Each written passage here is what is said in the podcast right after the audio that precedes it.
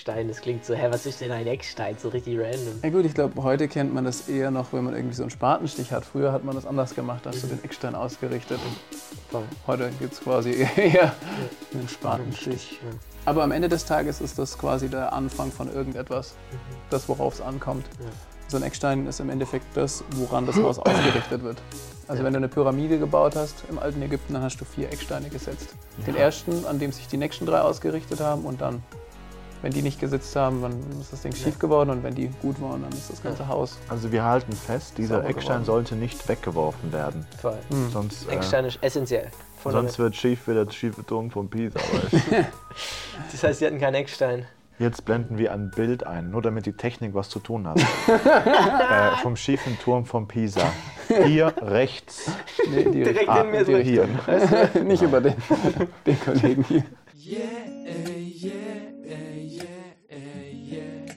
Advent, Advent, ein Lichtlein brennt. Erst eins, dann zwei und dann brennt der Kranz Moment, stopp. vorbei. Aber warte So mal, hier ist doch nur eins. Ja. Was heißt das jetzt? Ist jetzt erster Advent oder zweiter Advent? Ich dachte, wir hätten den zweiten. Was heißt Advent nochmal? Wer hat aufgepasst auf Lateinisch? Kommen, ankommen. Ja, das lateinische Wort. Oh. Oh. Ach, keine Ahnung. Adventus Domini, das schneiden wir raus, das war zu hochnäsig. Aha, aha. Lateinisch Adventus Domini, Das ist Ah, okay. stimmt, das hast du beim letzten Mal gesagt. Ankunft des Herrn. Ich glaube, wir schneiden es definitiv raus, ja. Mhm, mhm, mhm. So wie immer. Nein, also Adventskalender, Read Together Podcast, heute Nummer 2, Woche 2. Wie gesagt, wir sind noch in der Vergangenheit, sozusagen die ewig gestrigen. Aber es Und lässt sich ja lösen, Das oder? muss sich ändern. Das heißt, ich würde sagen, wir beamen uns jetzt einfach ne, in die Zukunft, weil Okay. wir ja in der Vergangenheit Ja, sind. stimmt, wir sind ja noch in- Kennen wir noch den Move? Ja. Rechtes Ohr, Ja. linkes Ohr. Ja. Was kommt jetzt? Nase? Nase. Und Und dann jetzt eins, zwei. Guck mal, Alter, ist ja eine haben wir das nicht super gemacht? nicht schlecht. Geiles Ding. Na gut, fangen wir an. Abfahrt. Was haben wir gemacht? Schönes. Wir haben uns auch in der letzten Woche wieder Bibelverse angeschaut, die Prophezeiung oder ne, wo jemand was gesagt hat und Über es dann Jesus. Einge über Jesus und es dann eingetroffen ist. Und das vor langer Zeit Später. davor. Genau. Das ist, was Prophetie so besonders macht. Und die Woche haben wir überschrieben ähm, mit allein gelassen, wie Jesus verachtet wurde. Für die, die jetzt vielleicht richtig gut aufgepasst haben, in der letzten Episode haben wir noch irgendwas angekündigt mit der echte Liebe oder der dienende Jesus. Das werden wir jetzt am Anfang auch sehen, wie Jesus dient und wie er liebt. Aber wir fanden den Titel allein gelassen noch so viel besser. Warum werdet ihr über die Episode sehen? Weil es einfach um den Jesus geht, der so allein gelassen, so verachtet wurde. Ähm, genau. Wir, wir fangen mal an mit der ersten Stelle, oder? Ja. Wisst ihr, ich denke manchmal so, dass wir machen mal einen kurzen Exkurs zum Thema Zweifel. Manchmal hat man Zweifel an Jesus, an seine Berufung, an den Glauben an Jesus. Und mich beruhigt immer wieder, dass Johannes der Täufer, der Jesus eigentlich ja begegnet ist, der dem Herrn die Ebene geweg, äh, geebnet hat, der in Johannes ausruft, siehe das Lamm Gottes, ähm, der offensichtlich nah an Jesus dran war und auch erkannt hat, wer Jesus ist, jetzt im Gefängnis sitzt an einem Moment in seinem Leben, wo er sehr tief unten, wo er down ist vielleicht auch und jetzt auch anfängt zu zweifeln. Und deswegen schickt er Leute zu Jesus und ganz spannend und fragt, aha, ähm, lässt, lässt fragen, bist du der, der kommen soll oder sollen wir auf einen anderen warten? ja, klingt schon ein bisschen fast unnötig, die Frage. Und dann sagt Jesus, und das ist dieser Vers, ähm, Jesus antwortete und sprach zu ihnen, geht hin und sagt Johannes wieder, was ihr hört und seht, Blinde sehen und Lahme gehen. Aussätzige werden rein und Taube hören, Tote stehen auf und Armen wird das Evangelium gepredigt und selig ist, wer sich nicht an mir ärgert. Also Jesus zieht aus, pass auf, guck mal, was für Zeichen passieren. Und er sagt es nicht nur, um sich krass darzustellen, sondern er weiß ganz genau, aha, Johannes kennt wahrscheinlich die Prophezeiung Ja, aus Jeremia, äh, Jesaja 35, das äh, der Bruder Andreas mal vorlesen darf. Okay, Jesaja 35, Vers 5.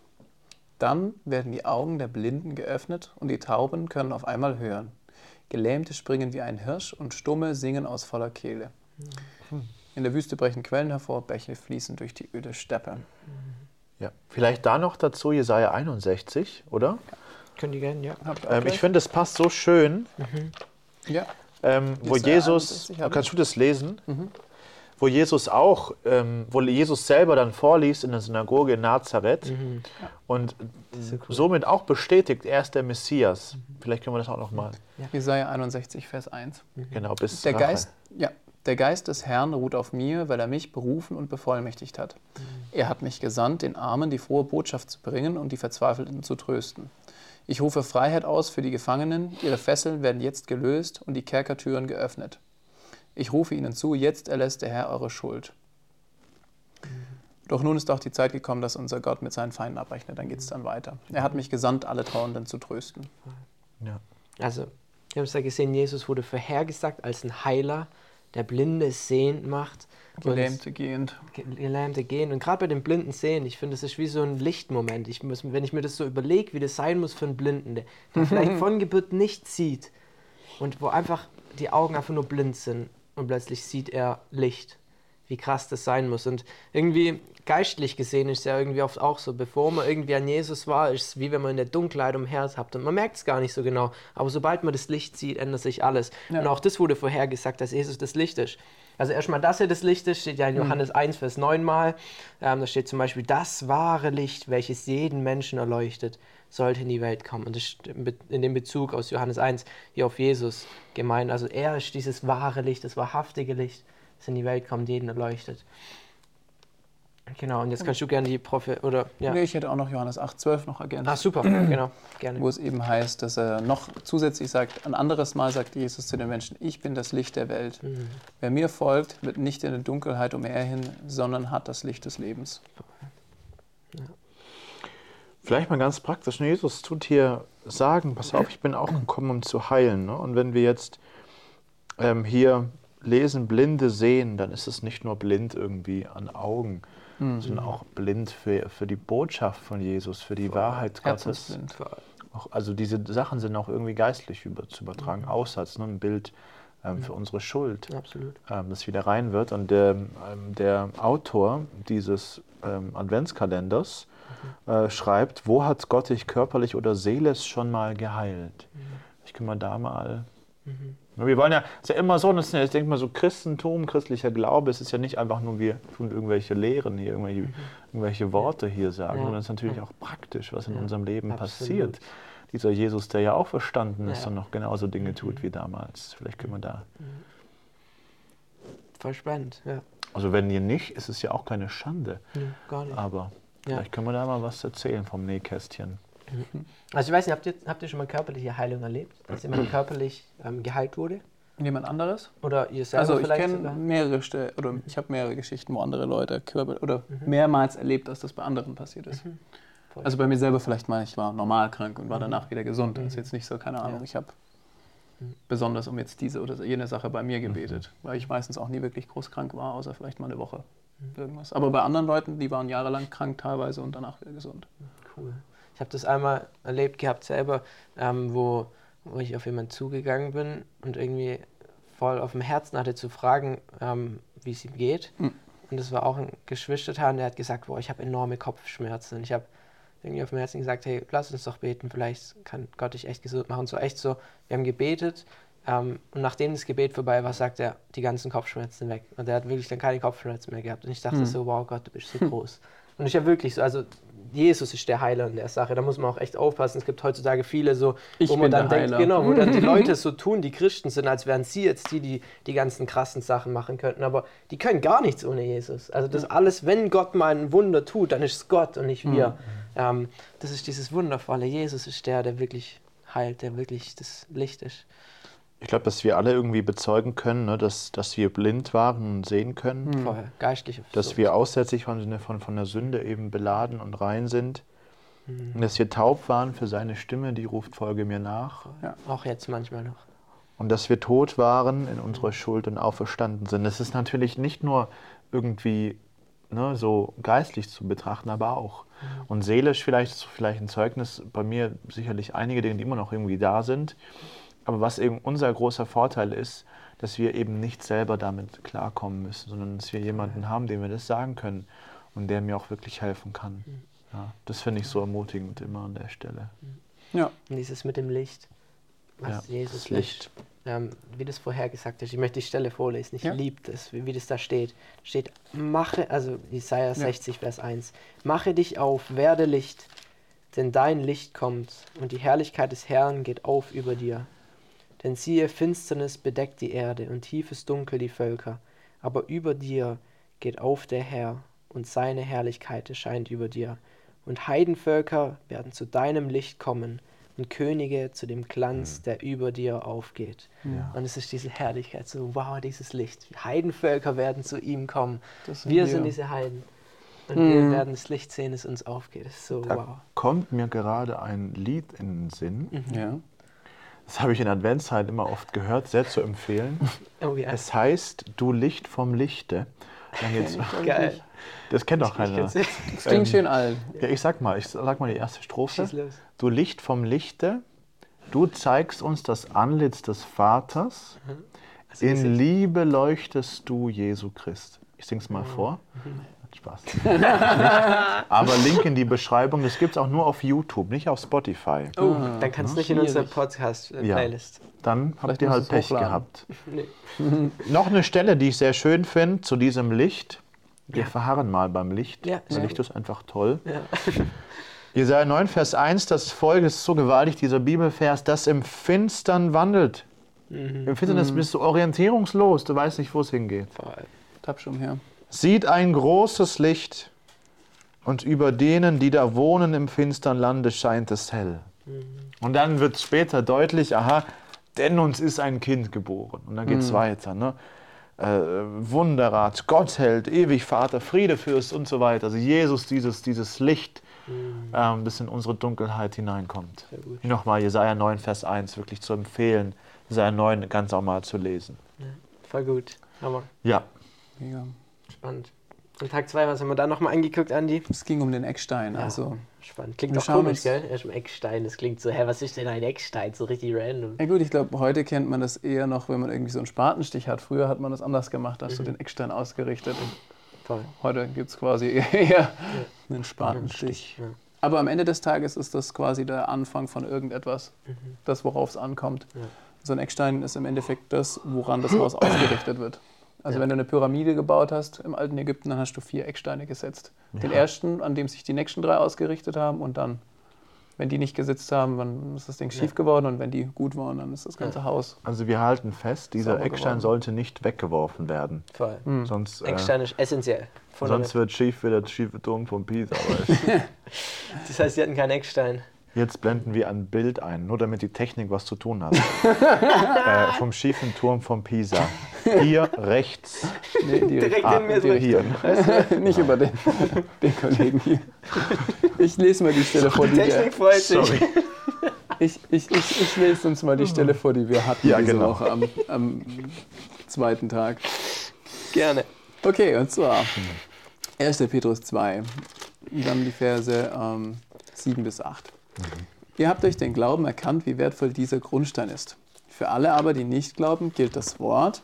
Der Stein, den die Bauleute weggeworfen haben, weil sie ihn für unbrauchbar hielten, ist zum Eckstein des ganzen Hauses geworden. Und es heißt auch, er ist ein Stein, über den die Menschen stolpern werden. Ein Fels, über den man stürzen wird. An ihm stoßen sich all diejenigen, die nicht auf Gottes Botschaft hören wollen. So hat Gott es für sie bestimmt. Und diese Stellen kommen auch aus dem Alten Testament. Ich glaube, du hast auch schon aufgeschlagen. Psalm 118 Psalm 118, ja. Da und steht Vers genau so. 22. Der Stein, den die Bauleute verworfen haben, der ist zum Eckstein geworden. Das ist so spannend. Genau das wird im Neuen Testament zitiert. Also da geht es schon um diesen Jesus, der eines Tages verworfen wird, dieser Eckstein. Vom, und dann steht hier, vom Herrn ist das geschehen. Es ist wunderbar in unseren Augen. Irgendwie, dies ist der Tag, den der Herr gemacht und so weiter. Geht's so weiter. Ganz spannende Sache, wie's, wie, wie da in dem Psalm berichtet wird von dem Eckstein. Ich habe tatsächlich auch noch die andere Stelle rausgesucht in Jesaja 8, Vers 14, wo es auch drüber geht, dass Leute drüber stolpern. Und zwar Jesaja 8, Vers 14 heißt: So werde ich für euch zum heiligen Zufluchtsort, für andere aber zu einem Stein, über den sie stolpen. Ich bin der Fels, über den Israel und Juda stürzen, eine versteckte Falle, in den die Einwohner von Jerusalem hineinläufern. Viele werden, beim, werden stolpern und sich beim Sturz die Knochen brechen. Oh. Also schon im Endeffekt das, was Jesus hier an beiden, also die beiden Stellen, die er zitiert. Einerseits der kostbare Eckstein und andererseits der Stolperstein. Er ist beides. Ja. Das, ja. Jetzt geht es um noch ein Tierlein. Damit wir es nicht einblenden müssen, zeige ich es euch hier. Aha. Seht ihr das? Ja, bestimmt. Das sehen die, ne? Das, die Technik kann ja ranzoomen. Hier ist, ein, das, ist das eigentlich ein Esel. Hier steht das Ich glaube, es ist auch festgeklebt, ne? Das ist ein Esel und ein Ochs, aber das sieht jetzt keiner. Soll es so. ein Esel sein? Sieht man. Du musst schon in die Kamera zeigen. Das ist ein Esel. Ne? Esel. Esel lieben wir. Und Esel ist eine perfekte Überleitung. Auf einem Esel ritt auch Jesus irgendwie ein in Jerusalem. Das sehen wir in Johannes 12. Einzug in Jerusalem. Ja. Ähm, da heißt es, und die kommen Palmzweige, Hosianna, gelobte, der kommt im Namen des Herrn und so weiter. Der König von Israel. Und jetzt, Jesus aber fand einen jungen Esel und setzte sich darauf, wie geschrieben steht. Oder wie geschrieben steht, heißt Staat. es dann. Und wie geschrieben steht in Sacharja 9. Sacharja 9. Freut euch, ihr Menschen auf dem Berg Zion. Jubelt laut, ihr Einwohner von Jerusalem. Seht, euer König kommt zu euch. Er ist gerecht und bringt euch Rettung. Aber doch, er kommt nicht stolz daher, sondern er reitet auf einem Esel. Ja, Und jetzt- auf dem ja, Fohlen pardon. einer Eselin. Eselin. Da doch, da verstanden seine Jünger, zu- das verstanden seine Jünger zuerst nicht. Doch, als Jesus verherrlicht war, da dachten sie daran, dass dies von ihm geschrieben stand und man so an ihm getan hatte. Also wenn man nicht einige Dinge in der Bibel nicht verstehen, aber ist immer nicht schlimm. Die Jünger, Jünger hatten auch einige Dinge nicht Voll. gecheckt. Absolut. Nur Johannes, nee, Petrus sagt ja auch über Paulus und die Briefe sind schwer zu verstehen. Ähm, aber als Jesus verherrlicht ist, verstehen sie, aha, Da war doch was. der Geist Gottes hat ihnen auch bestimmt darauf hingewiesen, dass diese Sacharja 9 Stelle sagt, aha, Jesus wird auf einem Esel hinreiten. Er hätte ja auch ein Pferd und ein Schildkröte und einen Delfin nehmen können. aber er hat tatsächlich einen Esel genommen oder eine Eselin und ist dann eingeritten. Schon, Schon irgendwie krass. demütig, ne? Vielleicht ist so eine Galapagos-Kröte. Okay, das, das ist jetzt vielleicht so ein bisschen zu viel schon des Guten, aber ja. Nee, ich weiß, aber einfach normalerweise ist ein ja König anderes, genau. ja, Auf einem Ja. Schlachtross. ja, auf einem Mit einer Schlachthaus, Rüstung. auf einem richtig edlen Pferd und dann kommt so ein Esel, das halt schon zeigt, was von dem Jesus ein kommt. Demütiges Nutztier. Absolut. Ja. Das liebe ich an Eseln.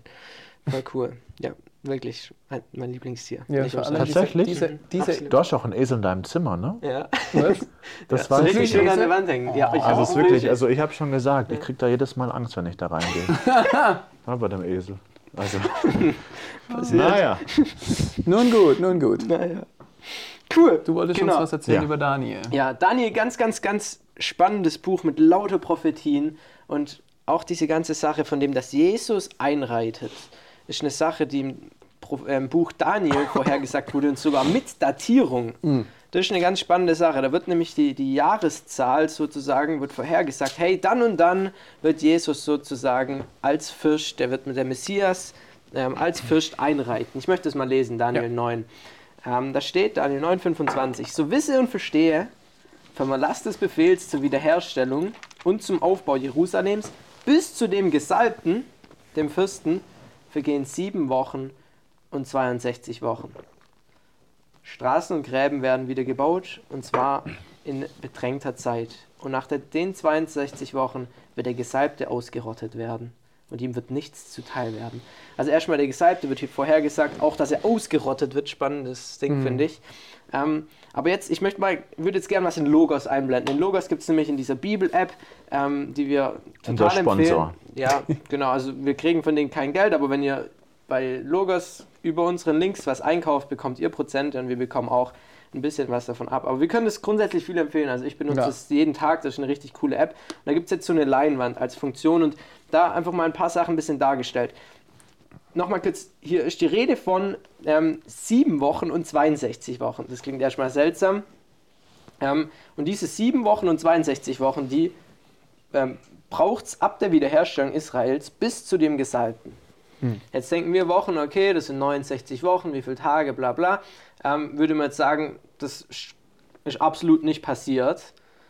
Jetzt ist aber das Spannende, dass dieses Wort hier für Wochen, ähm, dass das auch die Juden damals schon verstanden haben, also die, die äh, Rabbiner, die sich damit beschäftigt haben mit dem Text, die haben da drin schon gesehen, dieses Wort müsste oder könnte man eigentlich sehr gut Jahrwochen übersetzen. Und das ist was, was den Juden sehr bekannt war. Gott hat schon immer wieder im, in der Tora von Jahrwochen geredet. Das heißt, jedes, das sind sozusagen sieben Jahre. Also eine Woche ähm, eine Woche besteht ja aus sieben Tagen und eine Jahrwoche ist dann sieben Jahre.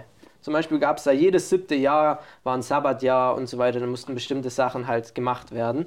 Ähm, das waren die Sachen aus der Tora. Deswegen war diese Jahrwoche bekannt. Hm. Und wenn man jetzt hier diese Jahrwochen liest, dann haben wir praktisch nicht 69 normale Wochen, sondern 69 Jahrwochen. 69 Jahrwochen. Ähm, wenn man das jetzt mit verschiedenen Sachen umrechnet, ich habe euch den Rechenweg mal ähm, einfach nebendran geschrieben, da muss man ein paar Sachen beachten, weil zum Beispiel die prophetische Woche, äh, das prophetische Jahr, ähm, weil das nur 360 Tage lang geht, das kann man aus Offenbarung rauslesen und so weiter. Da gibt es ganz viele verschiedene Sachen. Dann kommt man am Ende auf so auf äh, 173.880 Tage und wenn man aus der Geschichte schaut, wann der Erlass gefallen ist, ähm, ist äh, Jerusalem wieder aufzubauen, ähm, bis zu dem Gesalbten, also 32 nach Christus, als Jesus da einreitet in Jerusalem, dann sind es genau, wenn man es umrechnet, genau diese ähm, 173.880 Tage. Hier will ich jetzt doch nochmal aus dem Off reingrätschen und einfach sagen, dass die Zahl 32 ähm, eine Zahl ist, die der Roger Libby verwendet hat ähm, in seiner wissenschaftlichen Herführung ähm, in dem Buch Die Bibel absolut glaubwürdig. Ähm, Wissenschaftliche sind sich nicht 100% einig, ob es genau 32 nach Christus war. Viele gehen aus, davon aus, dass es zwischen 30 nach Christus und 36 nach Christus auf jeden Fall gewesen sein muss, aufgrund von historischen Fakten, von den Königen und von den Bibelberichten und äh, auch von ja, außerbiblischen Berichten, die davon berichten, wie das war mit Jesus und Zeit, äh, ja, Daten nennen. Genau, aber nichtsdestotrotz bleibt's, ähm, bleiben die Zahlen sehr verblüffend nahe und auch wenn man vielleicht nicht auf den Tag genau ähm, sagen kann, an welchem Tag genau Jesus jetzt eingezogen ist, an welchem Tag genau dieser Erlass war, ähm, Jerusalem wieder aufzubauen, auch wenn es da sehr, sehr gute ähm, historische oder wissenschaftliche Berichte dazu gibt, ähm, kann man trotzdem erkennen, dass die Zahlen so verblüffend nah sind.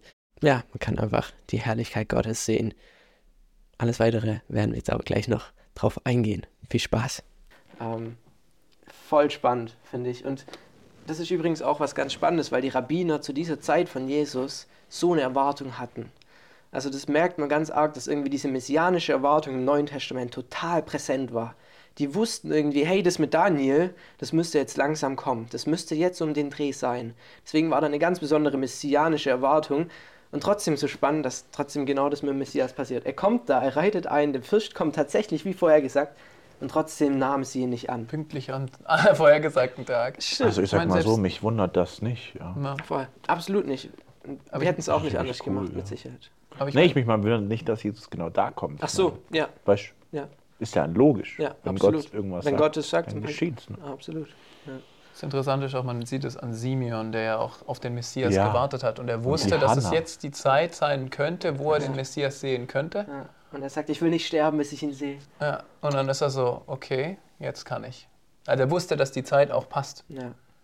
Das ist so spannend. Also es war bekannt. Es war jetzt nicht irgendwie ja. Absolut. Die konnten auch damals schon rechnen, tatsächlich. Und interessanterweise, die säkuläre Auslegung oder die historisch-kritische Auslegung sagt oft auch teilweise, habe ich schon Auslegungen gehört, dass die im Endeffekt auch sagen, das Buch Daniel wurde quasi im Nachhinein geschrieben. Mhm. Denn es kann gar nicht sein, dass jemand diese Zahlen da quasi hineinschreibt. Also es ist gar nicht möglich, weil die auch die Mathe gemacht haben und gemerkt haben, das ist ein viel zu gutes Match. Ja, das passt. Das kann gar nicht ja, sein. Absolut. Sehr kritisch. Ja. Äh, Entschuldigung, also historisch kritisch. Ja. Sehr, sehr kreativ, nicht wahr? ja. Fast schon genial. Absolut. Voll. Also, also, Jesus kommt in das Seine und die Seine nehmen ihn nicht an. Das finde ich sehr spannend. Macht er dort auch was. Also er geht in Jerusalem ein und was macht er als allererstes? Also er zieht ein in Jerusalem, er geht in den Tempel ähm, und das könnte man auch so ein bisschen als so Analogie nehmen für unser eigenes Leben. Wenn Jesus in unser Leben kommt, dann hat er das Bestreben, gewisse Dinge zu tun. Und was hat Jesus gemacht, als er in den Tempel gegangen ist, als aller, allererstes? Tag, ja. Ganz, ganz spannende Sache. Stichwort Tempelreinigung. Ich kann es mal vorlesen, was er gemacht hat. Ja. Kurz vor dem jüdischen Passafest zog Jesus in Jerusalem ein. Dort sah er im Vorhof des Tempels viele Händler, die ihre Rinder, Schafen und Trau äh, Tauben als Opfertiere verkauften. Auch die Geldwälzer saßen hinter ihren Tischen. Jesus machte sich aus Stricken eine Peitsche und jagte die Händler mit all ihren Schafen und Rinder aus dem Tempelbezirk. Er schleuderte das Geld der Wechsler auf den Boden und warf ihre Tische um. Den Taubenhändlern befahl er, schafft das alles weg. Das Haus meines Vaters ist doch keine Markthalle. Seine Jünger aber mussten an das Wort in der heiligen Schrift denken, der Eifer für deinen Tempel wird mich vernichten. Also das ist Psalm 69, Vers 10, vielleicht liest du es auch noch mal ganz kurz vor, wie es vorhergesagt worden ist. Ja, steht, denn der Eifer um dein Haus hat mich verzehrt und die Schmähungen derer, die mich schmähen, sind auf mich gefallen. Also auch hier klares Ding irgendwie prophetisch auf Jesus. Die Schmähungen der Schmä äh, derer, die mich schmähen, sind auf mich gefallen. Hm. Von Jesus, wie am Kreuz hängt, geschmäht von den Leuten. Also die, die ihn schmähen, denn er ihre Last trägt. Ja, das ist so crazy. Das ist Gottes Liebe. Ähm, aber sein Eifer ist für sein Haus, für sein Tempel, für das, wo er wohnt. Und das gilt aber auch nicht nur für diesen Tempel, sondern wir wissen aus dem Neuen Testament auch, dass unser Körper der Tempel des Heiligen Geistes ist. Also das bedeutet am Ende des Tages, Gott ist es nicht egal, wie ich mein Leben lebe. Voll. Und er möchte auch da putzen, sage ich jetzt einfach mal frech, aufräumen. Und das ist eigentlich auch so ein Punkt, wo man sich selber fragen kann, in welchem Bereich in meinem Leben bräuchte ich Gottes Reinigung mal wieder. Und ich glaube, ich, ich stelle mir das immer so vor, wie so ein Lebenshaus auch manchmal, wo man quasi sich verschiedene Zimmer vorstellen kann. Ja. Und oft ist es so, vielleicht ist das Wohnzimmer schön hergerichtet, aber im Schlafzimmer oder im Bad ist alles komplett voller Chaos. Da sind die Kakerlaken unterwegs. Ja, teilweise. Da darf Jesus nicht rein. Jesus aber- darf gerne in meinem Leben aber- sein, auf ja. dem Sofa. Da ist Platz, aber bitte nicht in die Küche gehen. Da muss ich noch abräumen. Aber das ist vielleicht mal eine spannende Sache. Wo ist das bei euch? Ich glaube, jeder hat so seinen Ort, wo, wenn er mal aufräumt, wo alles hinkommt, jeder Müll, alles wird in das Eck gestockt oder in den äh, Schrank, damit keiner merkt, dass es dreckig ist. Das ist mir zu persönlich, die Frage. Okay. Das ist voll in Ordnung. Das ist doch eher was, wo man selber jeweils sich reflektieren Ah, soll. ja, ihr sollt euch das stellen. ja. Ich dachte, ihr wollt jetzt Schreib's wissen. Also, sonst kommst du bei mir zu Besuch und guckst halt zuerst nach wahrscheinlich. Ja, Das Naja, macht mir nichts, du brauchst nicht aufräumen für mich, Dani. Wirklich. ja, ja. nur im Inneren. Ne? Wobei, da darfst du nicht aufräumen, sondern das, Das macht Jesus schon selber. Aber wir müssen ihn in das das Zimmer reinlassen. Ja, also das ist tatsächlich, da kann man beten, Herr Jesus, äh, mach du mal, weil ich krieg das selber nicht hin. So viele in Aufnahmen. Ja. ja, machen wir mal weiter. Yes. Ich mache mal weiter mit Lukas 23, Jawohl, Ja. gerne. äh, ab Vers 10 und dann Psalm 2. Das habe ich. Einer meiner Lieblingspsalmen. Die hohen Priester aber und die Schriftgelehrten standen dabei und verklagten ihn hart. Aber Herodes mit seinen Soldaten verachtete und verspottete ihn, legte ihm ein weißes Gewand an und sandte ihn zurück zu Pilatus. Das muss man sich wirklich mal vorstellen. Ne, ich finde das, ich weiß nicht, hier wird es wahrscheinlich nicht, oder doch, vielleicht noch berichtet, ich weiß es nicht, ob es auch in einem anderen Evangelium Hm? ist. Ah, doch hier. Also jedenfalls auch davor. Ne, Jesus wird ja wirklich, wirklich, wirklich abgrundtief verspottet. Hm. Und Sie legen ihm diesen, ach du. König, ne? geben diesen Stock, schlagen ihn damit und sagen, ah, wer hat dich geschlagen und so. Also auf eine wirklich bestialische Art. Ne? Und so- das muss man sich mal vorstellen. Das macht der Mensch, wenn Gott, Zu ihm kommt. wenn Gott ihn besuchen kommt. Ja. Ja. Voll. Schrecklich. Der, der mich geschaffen hat, der, der mir Leben gibt und die Möglichkeit, jeden Tag zu atmen, Den verachten wir. den, den hassen wir so abgrundtief und sagen, ich will nichts mit dir zu tun haben, ich will mein eigener. Das ist so verrückt. Das ist wie wenn ein Computerprogramm zu seinem Programmierer sagt, hey, ich mache jetzt, ich mache jetzt Beef mit dir, ich will dich nicht, verpiss dich. Und das ist so pervers eigentlich, weil, wenn du es dir überlegst, der Programmierer kann in einer Sekunde das ganze Programm löschen. Also das ist so, wer, wie können wir uns das komplett zumaßen zu dem, der uns Leben schenkt, der uns so geniale Vögel, was auch immer alles gibt, Zwitschern, Geschmack. Keine Ahnung, wir haben gerade Lebkuchen oder so gegessen. Das ist so cool, was Gott uns gegeben hat. Ja, was ihr habt es gegessen. Okay. Also, ich würde ja das Computerprogramm gar nicht erst anfangen, ja, ganz ehrlich. Das ist einfach. okay. Das ist Voll. mein Job. Aber versteht es genau, das ist eure Sache. Naja, also jedenfalls, wo waren wir stehen geblieben? Hier. Also sie äh, standen dabei, die Hohenpriester und Schriftgelehrten verklagten ihn hart, aber Herodes mit seinen Soldaten verachtete und verspottete ihn, legte ihm ein weißes Gewand an und sandte ihn zurück zu Pilatus. An diesem Tag wurden Herodes und Pilatus Freunde, denn vorher waren sie einander Feind. Ganz spannend, wenn es um die Jesus-Sache geht, dann werden zwei Feinde auf einmal Freunde, wenn es darum geht, diesen Jesus auszutreiben. Genau dasselbe beschreibt ein sogenannter messianischer Psalm, Psalm 2, wo das beschrieben wird, wo natürlich auf die Situation anwendbar ist, aber auch auf ganz viele andere Dinge. Wir Toll. tun uns da kurz mal aufhalten. Vielleicht willst du mal vorlesen, die mal Stelle. lesen. Soll ich nur die eine Stelle oder auch weiterlesen? Ich Das mal Lachen will ich an. gern machen. Okay, ich mache mal die Stelle. Die Mächtigen der Welt rebellieren, sie verschwören sich gegen Gott und den König, den er auserwählt und eingesetzt hat. Ja. Ganz spannend, jetzt mal ne, die UN oder die UNO, ihr werdet mich korrigieren, oder unsere Technik, hat ähm, anhand von den zehn Geboten, Ja. hat ja die sogenannte Earth oder Earth, ich glaube, es ist eine Earth Charta, ähm, gemacht, wo sie auch nur richtig die Bundeslade dafür angefertigt haben. Echt jetzt? Ja. Boah, Und dann zehn Gebote irgendwie haben. Und das ist jetzt diese Gebote für unser, unsere, unsere Welt. Alles Boah, klar. ist Ne, Aber das sind nicht die zehn Gebote, oder? Bitte? Nein, definitiv nicht. Die sagen, das war damals am Sinai und wir haben jetzt die neuen Gebote. Und richtig, richtig feierlich, nur mit Bundeslade und so. Also, richt- und was wir einfach sehen, ist, dass die Welt sich gegen den gesalbten Messias auflehnt. Ne? Die Menschen, auch die sogenannten Zivilreligionen, wo, wo der Staat letzten Endes eigentlich das Sagen haben möchte und alle irgendwie dasselbe glauben sollen und wer irgendwie da einen Schritt weg macht, ähm, der ist irgendwie nicht dabei. Also die Staaten verschwören sich gegen den Messias. Da kann man schon ein bisschen in Sorge verfallen. Wie wird das sein? Und hat Gott dann auch die Kontrolle drüber? Und wie wird das alles werden? Und dann noch, ne, ganz spannend, ich lese mal noch, warum toben die Völker und murren die Nationen so vergeblich? Die Könige der Erde lehnen sich auf und die Herren halten Rat miteinander. Und jetzt- Wieder den Herrn und seinen Gesalbten sagen, lasst uns zerreißen ihre Bande und von uns werfen ihre Stricke. Ja, lasst uns dieses, dieses Konstrukt der Religion Mensch. Auflösen. auflösen, das uns gefangen hielt, denn die menschliche Entwicklung, die Vernunft, ja, die ist jetzt das, was irgendwie da ähm, vorherrschend sein soll. Wir verlassen die Gebote Gottes und so weiter. Und wir feiern das. Ja, Das und wir ist- feiern das das, ja ist noch genau Freiheit. Das. Ja. Sorry. Aber der im Himmel wohnt, lacht ihrer. Der spottet über sich. Und der Herr spottet ihrer. Also Gottes Reaktion ist, ist es schon, er lacht drüber. das ist schon. Also es ist, Das ist auch nur lächerlich. Es ist Ja, es ist lächerlich. Es ist wie eine Ameise, ja. Hier irgendwie so eine Ameise, die, auf Faust dem schüttelt. Boden Die so, läuft Oh, und ich sagt, dich kaputt. Daniel, ich möchte nicht, dass du... Und dann mache ich Bam, Alter. Und dann lache ich. Ich glaube, das gab nicht Bam. Ja, ja, okay. Das Nein. ist das Besondere in Gott, dass er so Ja. gnädig ist, dass er uns eben nicht so bäh macht, sondern dass er dann Ja. noch Mensch wird, Jesus.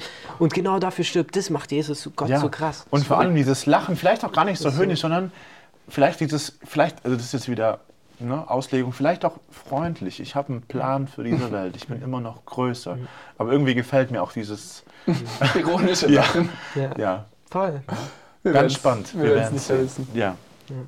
Absolut. Also, was das heißt, pardon, Ja. ähm, auf jeden Fall heißt, dass quasi Gott einfach größer ist, dass er über den Dingen Absolut. steht Er ist so und, souverän. und die sollen noch irgend- irgendwelche zehn Gebote machen und noch mehr spotten. Ja, das ist mir also, na, Wir können nichts. wir leiden halten, die Kirche wird leiden, die Gemeinde wird auch noch mehr leiden. Das ist auch ein Anliegen, dass wir uns für auf Verfolgung vorbereiten, Ja, das aber wird kommen. ähm, Gott ist größer ne? und Absolut. der Herr kommt bald. Amen dazu. Jesus war gehasst und Jesus sagt mal, hey, wie sie mich gehasst haben, so werden sie auch euch hassen. Wenn wir immer mehr wie Jesus werden, dann ist das einfach normal, dass es auch sein kann, dass die Menschen uns einfach hier ablehnen. Sie haben Jesus abgelehnt, warum werden sie, dann werden sie auch Christen ablehnen und zwar immer mehr. Ich kann die Stelle mal vorlesen, die du gerade zitiert hast. Ja. Das ist nämlich Johannes 15, das haben wir am 9. Dezember gelesen. Nämlich, wer mich hasst, der hasst auch meinen Vater. Denn wenn ich nicht vor ihren Augen Wunder vollbracht hätte, die kein anderer jemals getan hat, wären sie ohne Schuld. Aber nun haben sie alles miterlebt und trotzdem hassen sie mich und auch meinen Vater. Das geht, damit in Erfüllung geht, was in ihrem Gesetz geschrieben steht. Sie hassen mich ohne jeden Grund. Voll. Schon unfair, gell, wenn man jemand hasst ohne Grund. Das macht einfach keinen Sinn. Und es, muss, es, es zeigt, wie boshaft dieser Mensch sein muss. Vollkommen menschlich.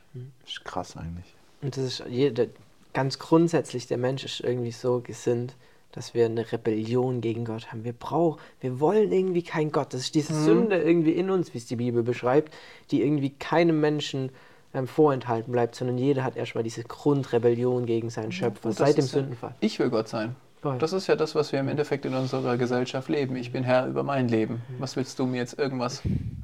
Und jetzt, und ich, ich, Mhm. sorry, ich liebe Ja. diesen Gedanken, dass genau dann, und es ist ja nicht nur ein Gedanke oder was, was ich mir jetzt erfinde, weil ich es so Mhm. schön finde, sondern es ist halt tatsächlich rein wissenschaftlich, rein historisch genauso passiert, dass genau dann jemand, dieser Gott auf die Welt kommt und mich befreit aus dieser Illusion in meinem Kopf, aus diesem, dieser Gefangenschaft, aus dieser Verblendetheit, dass er mein Licht wird, dass er sich so hassen lässt und schlagen lässt, dass er, ja, wie wir es gerade hatten, verspottet wird, gehasst, am Ende sogar verlassen und es komplett ohne Ursache, damit er mein, meine Schuld trägt, dass er für mich stirbt, dass er mit mir tauschen kann. Der Gerechte, der, der ohne Schuld war, Jesus, der stirbt für die Ungerechten, für uns, für mich, damit jeder, der an ihn glaubt, nicht verloren geht, sondern dass wir gerettet werden können, dass wir ewiges Leben haben, einfach so umsonst.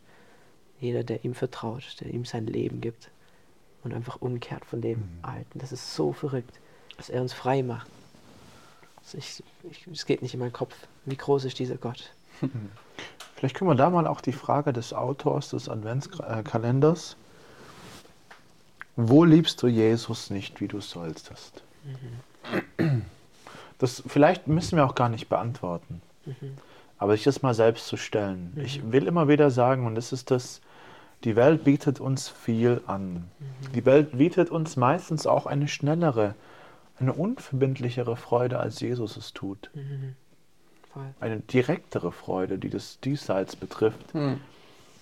Und dann neigen wir dazu, Jesus nicht so zu lieben, wie er eigentlich verdient, geliebt zu werden. Aber Liebe ist ja nichts, was man erzwingt. Es gibt ja genügend Gründe, Jesus zu lieben. Voll. Und einfach für uns auch die Frage, wo tun wir nicht das nicht? Ne? Wo, wo lassen wir uns von dem eigentlichen Leben abhalten? Also mir fallen da Sachen ein, aber die sind einfach auch zu intim. Die muss man vielleicht nicht sagen. Aber vielleicht mal so als Gedanke, den wir euch mitgeben wollen. Und genau dieses Hassen von Jesus, das wird ja auch schon, wie gesagt, mal prophezeit. Ich möchte kurz zwei Stellen vorlesen. Einmal in Ja. diesem messianischen Psalm 69, den wir jetzt schon öfters hatten. Da wird in Vers 5 ge- gesagt, die mich ohne Ursache hassen, sind zahlreicher als die Haare auf meinem Haupt. Also mehr wie Haare auf seinem Kopf waren. Ja, Keine Ahnung, wie viele, einige, wie viel ja. da waren, aber das sind, müssen Millionen sein. Ich sag, Ich so, nicht, aber tau- 100.000. ja, keine Ahnung, keine Ahnung. Weiß nicht. Könnten wir Viele, mal. Ja, viele. viele auf jeden Fall. Die hassen ihn einfach so viele ohne Ursache. Und im Psalm ähm, 109. 109, Vers 3 und 4 äh, und 5, da steht mal, sie umringen mich mit gehässigen Worten und bekämpfen mich ohne Grund. Dafür, dass ich sie liebe, sind sie mir Feind. Ich aber bete. Sie erweisen mir Böses für Gutes und Hass für Liebe. Also, Jesus gibt denen nur Gutes, nur Liebe. Gott hat nur Gutes für uns im Sinn und Liebe will uns echt Gutes geben. Und was ist unsere Antwort? Hass, Spott. Aber Jesus sagt, ich aber bete. Und das Krasse ist, Jesus hat das letzte Wort. Hm. Und Jesus ähm, ist Gott und Jesus ist nicht einfach nur so, ja, oh, jetzt, ich, ich will denen Gutes machen, aber die nutzen mich halt voll aus. Im letzten kannst du Gott nicht ausnutzen, Mhm. weil Gott wird den Sieg haben. Gott wird am letzten Tag den Sieg haben und er wird über alles Böse, wird er Gerechtigkeit bringen. Das heißt, jeder, der am Ende Jesus nicht vertraut, der wird seine gerechte Strafe bekommen. Aber er betet so und er, Gottes Anliegen ist, dass so viele Menschen gerettet werden. Deswegen gibt es so, so viel Gnade. Wartet er so, so lang, bis vielleicht du, der du zuhörst gerade, der du dich noch nicht für Jesus entschieden hast, bist du auch. Jesus erkreist, bis du zu ihm kommst und sagst, Jesus, du bist mein Alles, ich gebe dir alles. Ich will nicht mehr ohne dich leben, ich brauche dich. Du hast mich geschaffen und du bist mein Sinn, ich will dir, mit dir leben. Das ist einfach wow. Und Da finde ich, passt auch ganz gut Johannes 10 dazu, Mhm. wo es einfach über Jesus auch geht. Da sehen wir einfach nochmal eine Beschreibung von ihm. Wie es heißt, ich bin der gute Hirte. Der gute Hirte setzt sein Leben für die Schafe ein. Anders ist es mit dem, der die Schafe nicht gehören, sondern der nur wegen des Geldes als Hirte arbeitet. Er flieht, sobald der Wolf kommt und überlässt die Schafe sich selbst. Der Wolf fällt über die Schafe her und jagt die Herde auseinander. Einem solchen Mann liegt nichts an den Schafen. Ich aber bin der gute Hirte und ich kenne meine Schafe und sie kennen mich. Genauso wie der Vater, wie mich mein Vater kennt und ich den Vater kenne. Ich gebe mein Leben für die Schafe. So herrlich. Ich gebe mein Leben.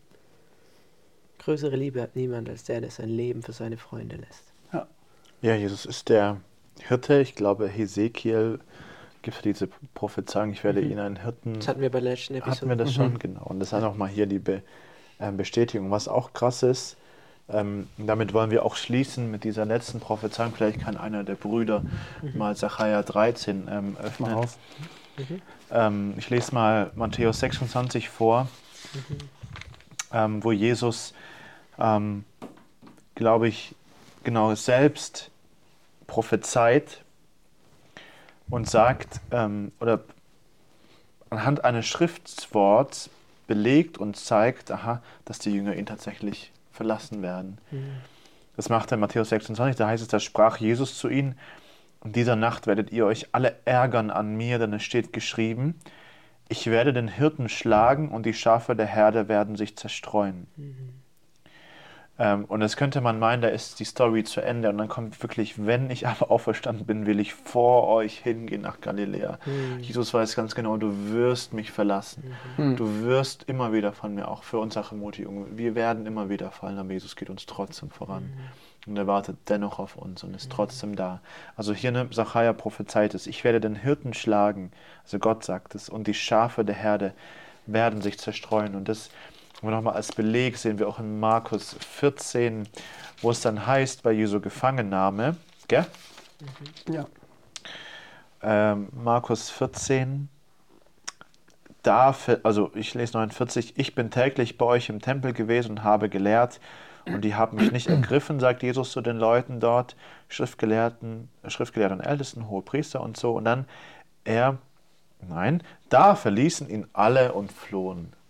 Na, Genau das, was in Sacharja vorhergesagt wurde, na, da verließen ihn alle und flohen von ihm. Sacharja, so spricht der Herr, der allmächtige Gott. Schwertschlag zu, töte den Hirten, den Mann, der mir nahe steht, damit die Schafe auseinanderlaufen. Und das ist ein gutes Stichwort eigentlich. Tötet den Hirten. Und das geht es auch nächste Woche. Wir werden Voll. uns den Tod von Jesus genauer anschauen.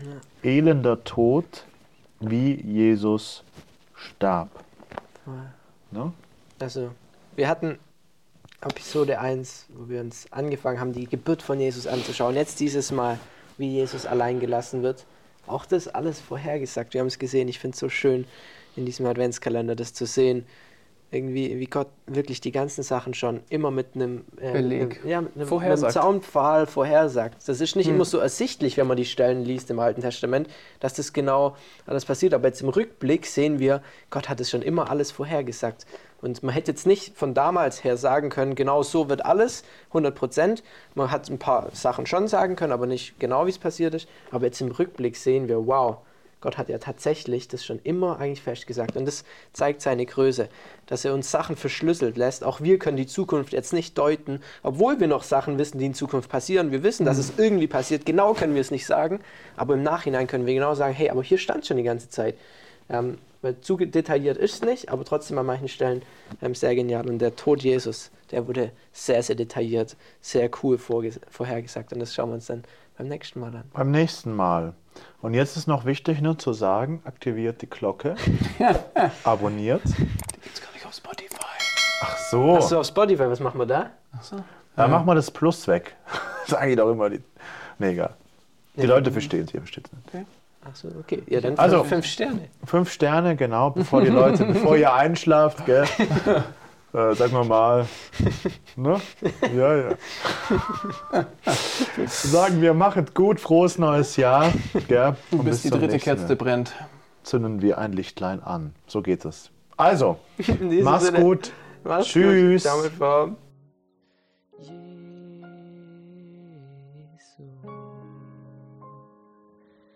Jesus. you.